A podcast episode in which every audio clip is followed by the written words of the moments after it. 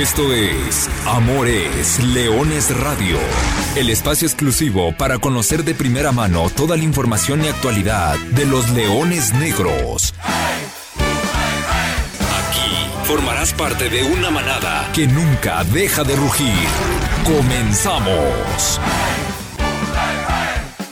Hola, ¿qué tal? Hola, ¿qué tal? Eh, Muy buenas tardes, sean todos ustedes eh, bienvenidos a una nueva emisión de Amor es Leones de Radio, el programa destinado para platicar de todo lo que sucede con el equipo de la Universidad de Guadalajara, arrancando el tercer mes del año, ya cruzada la mitad del torneo Clausura 2023 y después de una semana con muchos temas de qué platicar, dos partidos por analizar y me parece que dentro de lo esperado los resultados. Es decir, creo que si hasta hace tres meses poníamos el pronóstico de los resultados que iba a ser y empezábamos a analizar jornada por jornada, incluso antes de comenzar el torneo, podíamos hablar de que el partido en casa de la jornada 8 ante el Club Atlético La Paz tendría que haber sido una victoria y podríamos eh, suponer que la visita de la jornada 9 a Zacatecas iba a ser un partido muy complejo en un estadio con todas las condicionantes de las cuales ya se ha platicado y que era complicado sacar un resultado. ¿Y qué pasó? Pues eso pasó. Los Leones Negros eh, la semana pasada le ganaron el jueves pasado, para ser exactos, le ganaron en el Estadio Jalisco al Club Atlético La Paz, consiguió una, una victoria importante. Ya platicaremos y analizaremos los detalles de la misma, porque no todo es miel sobre hojuelas. Y el día de ayer fueron a Zacatecas y también con muchos matices, con muchas altas, con muchas bajas, con un partido que por momentos pudo terminar en una goleada estrepitosa y que por momentos lo pudiste ganar y que tal vez era un empate y que lo terminaste perdiendo, como siempre en Zacatecas. Hay que decirlo como tal. Siempre se pierde en Zacatecas. Entonces, el balance después de estos dos partidos de esta semana es pues tal cual. Una victoria, una derrota, tres puntos para los Leones Negros. Lo que sí brinca es el balance acumulado del equipo. Es decir, la, la, vuelta de nueve jornadas, no esperaríamos que el equipo solamente tuviera nueve puntos. Entonces, ahí sí creo que nos queda de ver un poco este clausura 2023, al cual todavía le queda un poquito menos de la mitad de partidos por disputar y a nosotros mucho, mucho que comentar. Con el gusto de saludarlos, gracias como siempre. Le agradecemos el favor de su atención a todos los que nos siguen a través del podcast de Amores Leones Radio. Y para terminar el saludo y para arrancar con el programa, arrancamos con los temas. Antes, saludo con mucho gusto al profesor Carlos Alberto Valdés. Profe, ¿cómo andas? Buenas tardes. Hola, ¿qué tal Artur? ¿Cómo estás? Muy buenas tardes a ti, a toda la gente que nos escuchas. Bien lo dices, dos actuaciones dispares en cuanto a hablar de los cuatro equipos, porque queda muy marcado que la figura del primer partido del cual vamos a hablar, de La Paz, fue el portero rival. Y también queda muy marcado que el mejor futbolista de Universidad de Guadalajara el día de ayer en el Carlos Vega Villalba fue el arquero visitante, en este caso Felipe López. Con lo cual vamos a hablar de lo que para mí fue una gran primera parte frente a La Paz y vamos a hablar también de lo que para mí fue una pésima primera parte el día de ayer en Zacatecas. Dos puntos contrapuestos, pero dos realidades las cuales tiene que afrontar Universidad de Guadalajara, que bien lo dices, su gran debe después de nueve jornadas es que todavía no llega al doble dígito en la cosecha de puntos y eso me parece que en el cómputo global puede llegar a ser un tremendo lastre para un Leones Negros, que hay que decirlo, parece en momentos una cárcel por la cantidad de suspendidos y en momentos también está pareciendo un hospital por la cantidad de lesionados. Lo cierto, y a las, en un ratito más escucharemos al profesor Luis Alfonso Sosa, el director técnico de los Leones Negros, que me parece que lo resumió de manera espectacular ayer en la conferencia de prensa posterior al partido. Dice, no hemos tomado ritmo. No hemos tomado ritmo, no ha tenido continuidad el equipo. No es justificante, pero nuestra chamba acá es platicar de las realidades y de lo que está pasando con el equipo. ¿Qué pasó con el equipo después de recibir a Pumas Tabasco, ese partido que se escapó eh, en los últimos instantes, después de la visita a Tepa, que ya lo hablamos la semana pasada y que terminó con ecos y con expulsiones, con tres expulsiones para ser eh, precisos, y que con esas tres suspensiones, pues hubo que encarar el jueves pasado al Club Atlético La Paz, con la obligación de justamente reconciliarse, de iniciar con una buena racha. El equipo, si bien no había perdido, pero había conseguido dos empates con un muy mal sabor de boca. Y ante La Paz, profe, un, un partido cuasi redondo, un primer tiempo espectacular y un primer tiempo en el cual decías, no, no puede ser. O sea, no, no puede ser que no haya entrado esa portería, ese, ese balón, porque al menos yo conté nueve claras de gol. Al final del partido la liga dio el dato de que fueron 20 disparos a portería, es decir, brutal la cantidad de, de veces que Leones Negros eh, se puso frente al arco del equipo paseño y decías, no, no puede ser, porque cuando arranca el segundo tiempo, en una jugada, La Paz se va al frente con el gol de Michel Benítez. Y entonces se fue a decir, no, no puede ser, no puede ser. O sea, todos los fantasmas hasta ese momento se hicieron presentes y decías, algo traemos y la traemos volteada.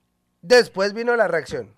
Tiro de esquina, gol del capitán Romario Hernández. Fueron nueve minutos, diez minutos de, de, claridad ofensiva. Vino la gran acción, la gran jugada, la gran combinación de todos los ofensivos.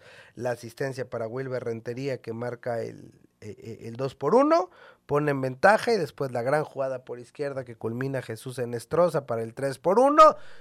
Uf, respiraba tranquilo, le das un poquito de certeza, pero muy rápido otra vez te descuenta en el marcador Cristian Álvarez, un ex león negro. Y, y, La Paz se puso ahí a tiro de un gol y, y, todos los fantasmas del partido contra Tepa, del partido contra Pumas se hicieron presentes, pero los Leones Negros lo resolvieron. Lo resolvieron a un alto costo. Ahora platicamos del costo. Primero, el análisis del partido. Sí, fue la segunda victoria en este clausura 2023 para Leones Negros, la segunda como local. Esto es importante señalarlo. Solamente has cosechado dos triunfos y los dos en el Estadio Jalisco. A partir de ahí, gran primera parte de Universidad de Guadalajara, desde lo que produjo, pero también desde las sensaciones y, y de dónde me surge la respuesta del por qué Leones Negros se vio también en ese primer lapso.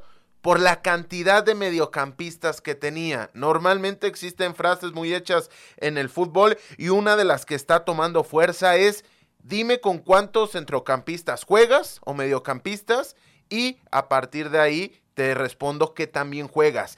Y Leones Negros con Miguel Vallejo, con Wilber Rentería, con Adrián El Güero Villalobos, con Enestrosa, con el propio Romario Hernández y además un Leonardo Martínez que tiene la capacidad de asociarse comenzó a tener muy buenas tenencias del balón, además de que se integró de buena manera Fernando Ortega, que me parece que tiene su primer gran actuación con el primer equipo de Leones Negros, con lo cual lo controló eh, Universidad de Guadalajara en base a un triángulo en medio campo en el cual, repito, se asoció de buena manera, circuló el balón de un lado a otro y terminó causándole mucho peligro a un conjunto de La Paz que con Jonathan Estrada, que también hay que darle un tremendo mérito al cancerbero de La Paz, un día anterior estaba para ser para ser suplente, se lesiona el titular, aparece y tiene una gran presentación en la Liga de Expansión. Sinceramente, no sé por qué no lo designan como el como el portero de la fecha, porque realmente más allá de las tres anotaciones termina teniendo un gran, gran mérito en este partido. A partir de ahí, pecados de esa primera parte, no tener efectividad y no sacarle rédito a la cantidad de tiros de esquina porque fue muy llamativo lo que generó, Leones Negros en el primer lapso.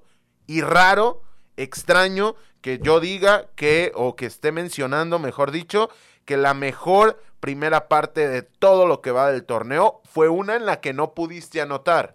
Raro también en este tenor que la jugada más peligrosa de un tiro de esquina de Leones Negros llegó en la única que fue fuera del área. hablando de la de Jairo González, gran jugada prefabricada, de nueva cuenta, atajada de Jonathan Estrada, y ya para el complemento falla Leones Negros en una acción defensiva bastante clara, porque la jugada del primer gol de La Paz la termina generando desde un comienzo, la termina gestando el propio Michel Benítez, apertura hacia el costado de la derecha, se integra de muy buena manera y termina siendo condicionado el aspecto defensivo de Leones Negros. ¿Por qué?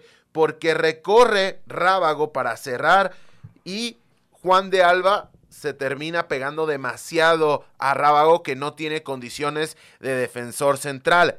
Así que termina fallando en la basculación Leones Negros y es ahí donde termina cayendo la primera anotación. A partir de ahí, todas esas buenas sensaciones que dejó Leones Negros en el primer lapso se reflejaron en solamente nueve minutos y sería complejo, sería complejo discernir cuál de los dos goles termina siendo mucho más vistoso desde lo asociativo, si el de Wilber o el de Nestroza, porque los dos son realmente gestos colectivos bastante, bastante destacados. Viene la anotación de Cristian Álvarez, de nueva cuenta falla la contundencia defensiva de Leones Negros porque le ganan la espalda de manera muy sencilla a un Romario Hernández, que para terminar el tema, desde el gol, viendo el festejo, me parece y con el periódico de lunes, me parece que ya estaba rengueando el capitán de Universidad de Guadalajara. Pero lo dicho, se termina consiguiendo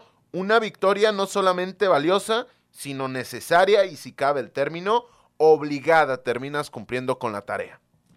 Y Leones Negros suma tres puntos eh, importantes, valiosos y comienza una racha de cuatro partidos sin derrota misma que se iba a poner a prueba el día de ayer en Zacatecas, no sin antes eh, sufrir más bajas, porque al Carlos Vega Villalba, Leones Negros llegó sin siete jugadores habituales entre titulares y utilizables que el torneo pasado eran recurrentes del equipo si bien recuperabas a Daniel García Guzmán, quien cumplía su partido de suspensión, pues Aldo Mota, Dionisio Escalante seguían fuera de, o, le restaba aún un partido más, fueron suspendidos dos juegos, por eso no pudieron estar ayer. Perdiste en el partido de La Paz a Juan de Alba por acumulación de cinco tarjetas de amonestación. Perdiste, como ya lo decía el profesor Carlos Alberto Valdés, a tu capitán Romario Hernández. Desde hace un par de semanas ya no cuentas con Alejandro Carrión por un tema en la rodilla, ni con Martín Galván por un tema muscular. Y finalmente, desde el inicio de la temporada, no está Oscar Raí Villa, quien fue tu goleador la temporada pasada. Digo, ese, esa es una baja conocida desde antes del torneo, pero hablamos que son siete jugadores que el torneo pasado, en tu último partido de liguilla, pues estuvieron ahí presentes, ¿no? O sea, en el once tipo, profe, de Leones Negros, pues probablemente cuatro o cinco de estos siete, pues son recurrentes. No sé si cuatro o cinco y, y, y los otros dos son, son recambios inmediatos. Sí, completamente de acuerdo. Bajo esa premisa es realmente llamativo cómo si podías hablar de quién iban a ser los dos contenciones de Universidad de Guadalajara de cara a este clausura 2023, tenía que ser Romario y Carreón. Comenzaste el partido de La Paz sin Carreón, pero el suplente de Carreón con otro tipo de características podría ser Daniel García Guzmán. No podías contar con Daniel García Guzmán. Además, el que sería el suplente del suplente en esa posición con otras características. Y si volteas hacia atrás, quien tendría que ser el suplente de cualquiera de los dos defensas centrales era Aldo Mota. Con lo cual es realmente, realmente llamativo cómo termina viendo un boquete en la plantilla de Universidad de Guadalajara. Ya no hablemos de grande, inmenso porque los nombres se te fueron cayendo de poco a poco y realmente es que ya no solamente te quedas sin la unidad A, sino te quedas sin la unidad B e inclusive estás rozando a quitarle a los jugadores a la unidad C. Sí, y es que Ahí va. Leones Negros saltó al campo con Felipe López y Jairo González. Hasta ahí todo bien, portero y lateral izquierdo. Lateral derecha es eh, Fernando Paul Ortega. Si bien es un lateral derecho, que ya platicamos un poco de su historia, que después de 20 partidos eh, estando en banca, finalmente desde la jornada 4 fue ingresando de cambio, desde la jornada 6 ha sido titular, pero es un jugador que tiene con el de ayer 7 partidos que no suman ni 500 minutos con el primer equipo, ¿no? Ok, bueno, pues tu lateral derecho nominal. Los dos centrales, eh, profesor, Said Jaramillo, lateral derecho de, de, los Leones Negros, que había ido a la banca en detrimento justamente de la aparición de Ortega. Edson Said Jaramillo, que en sus anteriores 60 partidos con el primer equipo, 60 los había jugado como lateral derecho o como carrilero por derecha. ¿No? Su primer partido en su vida en el primer equipo como defensa central. Y el otro, Paco Rábago, mismo caso, que hasta antes del juego contra La Paz, sus primeros 42 partidos entre ascenso, liguilla, expansión, copa y demás, siempre habían sido como lateral izquierdo. Cuatro laterales en tu línea defensiva. Después, tu mediocampista de contención de recuperación, el que sustituyó al capitán Romario, Daniel García Guzmán. A mí me parece, si bien es un mediocampista central, es un mediocampista con mayor proyección ofensiva más que con estas condiciones de recuperador, o valga el término, de contención. Al lado de él, Miguel Vallejo, que si bien ya había disputado el partido pasado en esa posición, pues no es su posición, no es un jugador más por extremo, más ofensivo. Y adelante sí, los mismos cuatro de siempre una formación inédita, o sea, 100% inédita, inesperada y demás, y que el resultado fue, sobre todo, me, parece que es muy evidente lo que pasa en el primer minuto. ¿Cuánto tiempo tardas en aprenderte y en conocerte con tus compañeros y en medio ir, ir entendiéndote con ellos? Pues bueno, tal vez 5, 10, 15, 20 minutos en lo que vamos acoplándonos. Bueno, a Mineros le bastó 78 segundos para abrir el marcador en una clara muestra de que era una defensa inédita. Sí, totalmente. Y creo que das en un punto muy clave en este aspecto. Lo de Jaramillo no es que sea un defensa lateral por derecha con tendencia o con futuro o con visión de ser central. Inclusive al contrario, tiene condiciones mucho más de un carrilero y en algunos equipos, en algunos contextos, yo lo vería mucho más como volante que inclusive como lateral.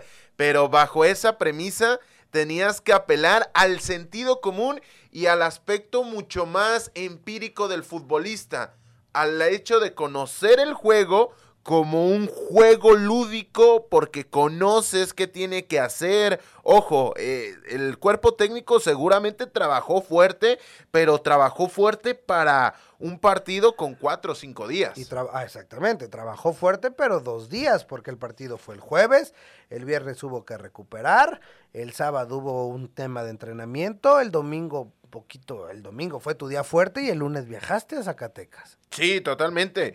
Ahí tienes el ejemplo con Dionisio Escalante. El tipo ha estado preparado durante 20 años para ser defensa central, ha hecho inferiores, ha hecho su carrera, ha hecho sus progresiones como defensa central. En ese aspecto, Exxon Said Jaramillo no puede decir lo mismo. A partir de ahí termina siendo tremendamente cuestionado y condicionado lo que puede hacer el equipo, porque cuando no no estás dentro de un sistema, estás dentro de un recurso, la exigencia no puede ser la misma y se vio en 60 segundos como Jaramillo estaba por lo menos a 4 o 5 metros de donde tendría que estar. Y repito, no es cargarle la mano a Jaramillo, es cargarle la mano a las circunstancias que está atravesando Universidad de Guadalajara. No es justificante, pero sí el boquete el hoyo que hay en la plantilla es tremendo. Mineros lo aprovechó y lo aprovechó muy rápido. Y después generó ocho. Las mismas ocho que Leones Negros generó contra La Paz cuatro o cinco días antes, las generó Mineros. La diferencia es que Mineros hizo uno. Pero más o menos la, la historia similar. Después, eh, Pipe López siendo el Pipe López de, del 2018, ¿no? Ese, ese, portero que te mantuvo en el partido, eh, te generaron todo, todo lo que quisieron. Ahí sí, y, alguien puede decir que fue el peor primer tiempo de, Leones Negros, sí, se tardó en ajustar media hora el equipo, sí, y, y, tan, tan, tan fue un muy mal primer tiempo que al minuto 30 eh, el profesor Luis Alfonso Sosa, Juan Carlos Chávez, Julio Herrera deciden hacer dos cambios a, la media hora de partido para, para ajustar justamente. Sí, y además cambios en otra zona de la cancha. Eso te quiere decir que no tiene soluciones en esa en la zona defensiva. Eso te habla de que ibas a buscar cambiar todo el sistema para buscar corregir, pero no se pudo hacer un cambio de, ¿sabes qué, Jaramillo? No estás teniendo tu día, vamos a cambiarte por alguien más. No, vamos a cambiar a alguien para seguir protegiendo lo que tenemos atrás, que es lo único que tenemos. Porque tampoco, podemos hablar de Jaramillo, pero también Clemente, por esa banda justamente ahí con Ortega y con, con Said, eh, avanzó y, hicieron todas las progresiones prácticamente ofensivas, fueron por, por el lado izquierdo de la ofensiva de Mineros, lado derecho de la defensiva de, de Universidad de Guadalajara y ahí tanto Ortega como Jaramillo lo sufrieron. Al medio tiempo viene la modificación, justamente sale Ortega, recorre Sasaíta a la lateral de la derecha,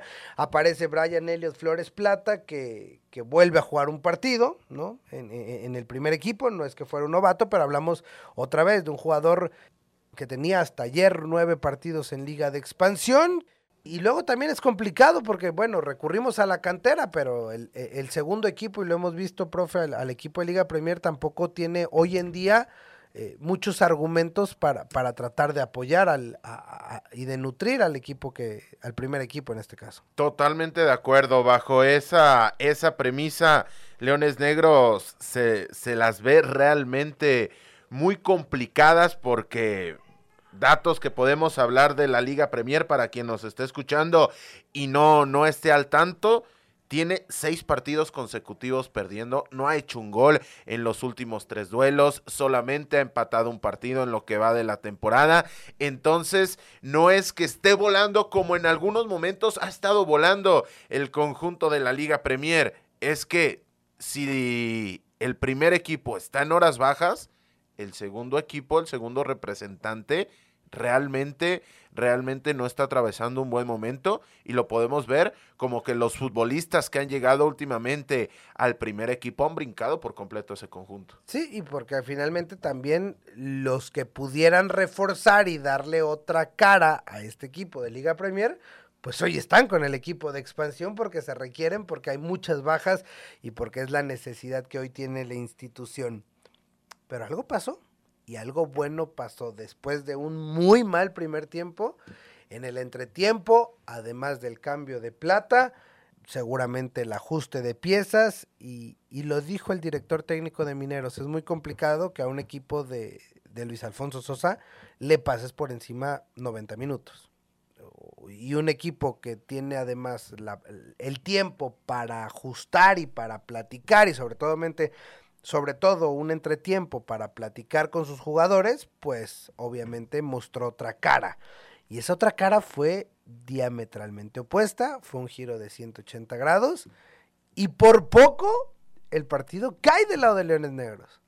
¿Qué hizo Leones Negros? ¿Y qué cambió? Que le cambió la cara tan radicalmente después del entretiempo a raíz de ya no tener el empate o el, que el empate le duró tampoco a Leones Negros, cambió su postura totalmente reactiva porque me parece que sistemáticamente Leones Negros no pasó al frente porque no estaba en condiciones para pasar al frente, o por lo menos no lo creía el cuerpo técnico. Pero para la segunda mitad terminan adoptando una postura mucho más proactiva, adelantan líneas y el ingreso ya mucho más consolidado en los minutos de, de Alonso Hernández termina cambiándole la cara a Leones Negros. Además, además de que también la lesión de Mazatán, el defensor por derecha del conjunto, defensor central por derecha del conjunto de Mineros, termina favoreciéndole a Leones Negros. Esto es claro y esto habla de qué tanto impacto puede tener un solo futbolista.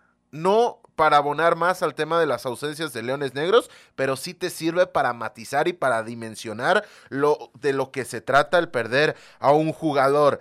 Tiene tres muy claras, las cuales una sí termina consiguiendo de gran manera Alonso Hernández, pero las dos fallas que tiene terminan siendo un lastre tremendo para Leones Negros, que, que hasta ahí dejo el comentario para después de tu intervención llegar al punto de donde para mí Leones Negros termina perdiendo el encuentro. Al 61 fue cuando Alonso Hernández marca en su segunda de esas tres que se plantó frente a Miguel Ángel Fraga. Antes una serie de rebotes, después todavía un disparo de, de Miguel Vallejo. Fraga tuvo una par de buenas, tres buenas intervenciones en, en ese lapso. Y finalmente al minuto 75 llega la anotación de Luis Razo, una jugada por izquierda, viene el balón al área, no se puede despejar, no lo pueden rematar, serie de rebotes y bueno, al final de cuentas el balón es caprichoso, le termina cayendo a Luis Razo que recién había ingresado de cambio y es el que marca el 2 por 1. Va de vuelta el micrófono contigo, profe. ¿Por qué lo perdieron los Leones Negros? Para mí es claro que Leones Negros lo pierde con la unidad B en este cambio de, esquema, en este desgaste que ya habían tenido los futbolistas que habían ingresado previamente, los que comenzaron el partido, si volteas a ver los nombres, los cuales comenzó a ingresar el cuadro de Mineros, realmente le terminó ganando la unidad B de Mineros a una disminuida unidad A o lo que queda de la unidad A para Leones Negros. En plantillas fue donde perdió el partido Universidad de Guadalajara porque en el tránsito de partido ya lo había emparejado, ya lo había superado, ya había empatado el marcador, ya había generado para estar arriba en el, en el encuentro. Sin embargo, con esas modificaciones, volteas a ver los nombres de los cuales echó mano Omar Moreno y es ahí donde para mí Leones Negros perdió el partido. Ahora, la pregunta del millón. ¿Son justos los resultados? Es decir, Leones Negros le tuvo que ganar a, a, La Paz por lo que hizo y Leones Negros mereció más en Zacatecas? Para mí, el de La Paz, Leones Negros sí lo merecía ganar. En el de Mineros, por lo visto, por el vendaval que fue en el primer lapso, me parece que sí es termina por ser justa la derrota de Universidad de Guadalajara en presupuesto. Y además, si vamos atrás, el de La Paz en el script antes del torneo eran tres puntos y el de Mineros en el script era muy perdible un partido. Completamente de acuerdo. Bueno, escuchamos si le parece a usted eh, al profesor Luis Alfonso Sosa, Cisneros, director técnico de la Universidad de Guadalajara, quien explica un poco de qué pasó y sobre todo qué le falta a Leones Negros para para empezar a crecer en esta clausura 2023? No hemos tenido continuidad ni en, ni en juego ni en, ni en formaciones. Hoy prácticamente nuestra defensa, eh, excepto Jairo y la portería Felipe, los demás, eh, pues incluso algunos hasta, hasta improvisados en esa, en esa posición, tanto, tanto Said como Rábago normalmente son jugadores que eh, su posición natural es eh, laterales y hoy tuvieron que participar de centrales. Eh, después no tuvimos tres jugadores justamente por, por, suspensión y además la, la semana pasada se nos lastimó nuestro capitán Romario, demasiadas bajas y no hemos podido encontrar continuidad, insisto, ni en juego ni en ni en formaciones, precisamente por, por esto, entre lesiones, suspensiones y demás, eh, te va cortando y vas tomando ritmo y luego pasa algo y te va cortando y, no hemos eh, eh, podido justamente tomar un buen ritmo que nos permita competir de una, de una forma distinta. Prácticamente el torneo está un poco más de la mitad y si tenemos que mejorar muchas cosas porque finalmente pues este tiene que ser un equipo altamente competitivo, protagonista y bueno, estamos en una situación eh, incómoda, somos conscientes de que hay que mejorar muchas cosas, pero estoy seguro que una vez que logremos estabilizar eh, sobre todo el, eh, un buen nivel de juego y la regularidad en cuanto a, jugadores, el equipo va a competir como queremos.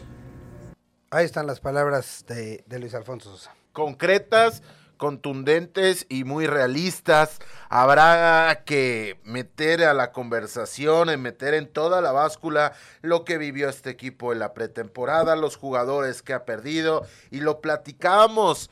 Eh, eh, fuera de micrófonos, el encontrar ese balance entre tener una plantilla sobrepoblada y tener una plantilla justa o bastante, bastante eh, apretada, es la diferencia es uno o dos futbolistas. No es justificante, pero la realidad y lo que tenemos que señalar es que después de nueve partidos disputados, Leones Negros no debería tener solamente una cosecha de nueve unidades. Pero si ves la práctica y si ves cómo se ha llevado a cabo los partidos y los costosos que han sido varios encuentros, me parece que si vamos caso por caso, tampoco es que Leones Negros haya tenido todos los recursos del mundo y no esté consiguiendo resultados importantes. Ahora analizamos cómo han sido estas primeras nueve jornadas, pero me parece que es claro, falta tomar ritmo. Entre suspensiones, lesiones, pausas, parones, fechas dobles no ha habido continuidad en esta clausura 2023. A ver si para la segunda parte del mismo llega. Ahora, eh, a lo que sigue. Y lo que sigue para Leones Negros son 12 días de tranquilidad, de espera, de recuperar jugadores lesionados, de ya tener a todos los suspendidos de vuelta y de que tengas una semana larga, larga, larga para pensar, para preparar lo que va a ser un gran domingo de Leones, ¿eh? Porque desde ahorita pinta, pero sabrosísimo y muy antojable, el Leones Negros contra Tapatío, del cual platicaremos, por supuesto, la próxima semana. Pero hasta el momento, Leones Negros se ubica hoy, a falta de varios todavía juegos de esta jornada número 9 en decimotercer lugar, pudiera caer hasta el 14 o 15, incluso pudiera caer dos puestos más. Habrá que esperar, pero los Leones Negros son decimotercer lugar, nueve, nueve puntos en misma cantidad de partidos, 13 goles anotados una de las mejores ofensivas del torneo. De hecho, los Leones Negros, y hoy que estoy trabajando justamente en las notas del partido que podrá leer el día de mañana en la página oficial de Leones Negros, hablo y estoy buscando el dato porque Leones Negros lleva seis partidos consecutivos marcando gol. Una racha que hace rato no se daba. Todavía no, todavía no llego a, la última vez que Leones, pero son seis partidos consecutivos marcando gol, estás entre las mejores ofensivas del torneo, muchas palmas. La bronca es que estás también entre las peores defensivas del torneo, que has recibido 16 anotaciones, que es un número altísimo, porque esas 16 son más de las 13, obviamente, son más que las 13 que recibiste el torneo pasado y son las mismas que recibiste en 16 jornadas en el clausura 2022.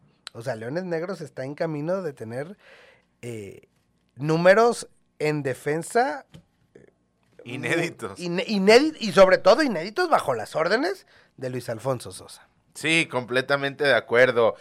Y también desde el punto de vista individual, Joaquín Alonso Hernández tiene ya cuatro anotaciones Raí Villa deja un gran hueco, pero Raí Villa consiguió siete, llegando a semifinales, es decir, con cuatro partidos más a la fase regular. Es decir, más abajo de la mitad del camino, Alonso Hernández ya superó lo hecho por Raí Villa. Y si quieres, Alonso en los últimos cinco partidos ha metido dos goles en 136 minutos, ¿no? O sea, viniendo desde la banca. lo de Raí a estas alturas del torneo, que estamos en la jornada 9. En la jornada 9 Raí llevaba, me parece que fue bueno, en la 9 marcó doblete y a estas alturas llevaba, llevaba 3.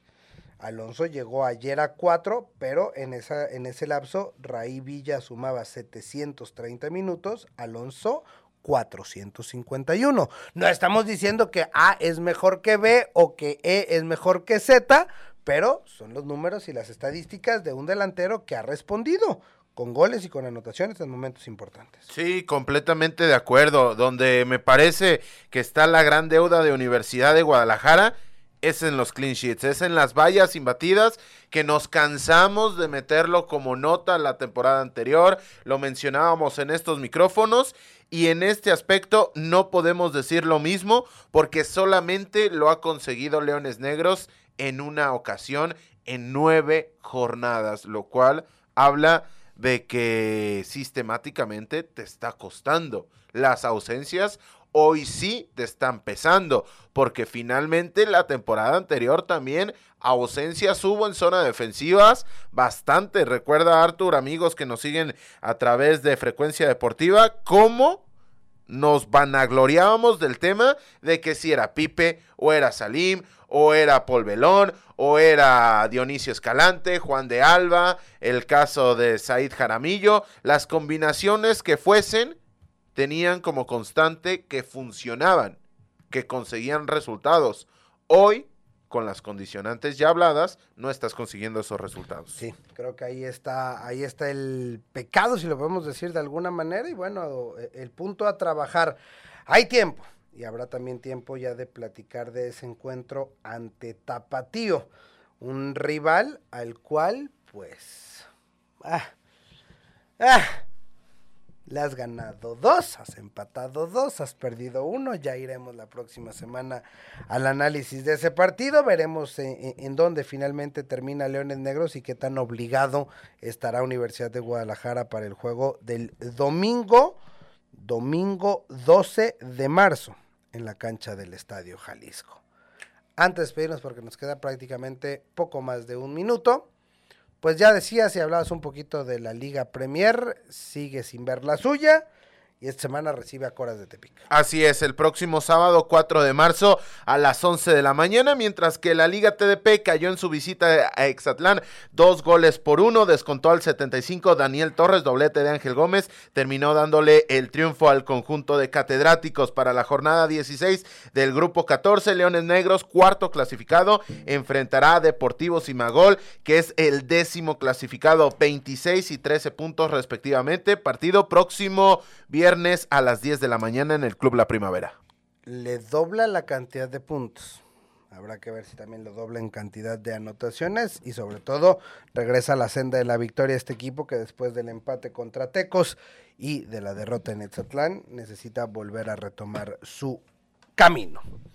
Hasta aquí le dejamos. Esto ha sido Amores Leones Radio. Gracias, profesor Carlos Alberto Valdés. Gracias a Brian Márquez. Gracias a Irlanda Cruz en los controles. Yo soy Arturo Benavides y a nombre de todo el equipo de trabajo que hace posible este programa, les recuerdo que goles son amores y amores leones. Buenas tardes, buen provecho.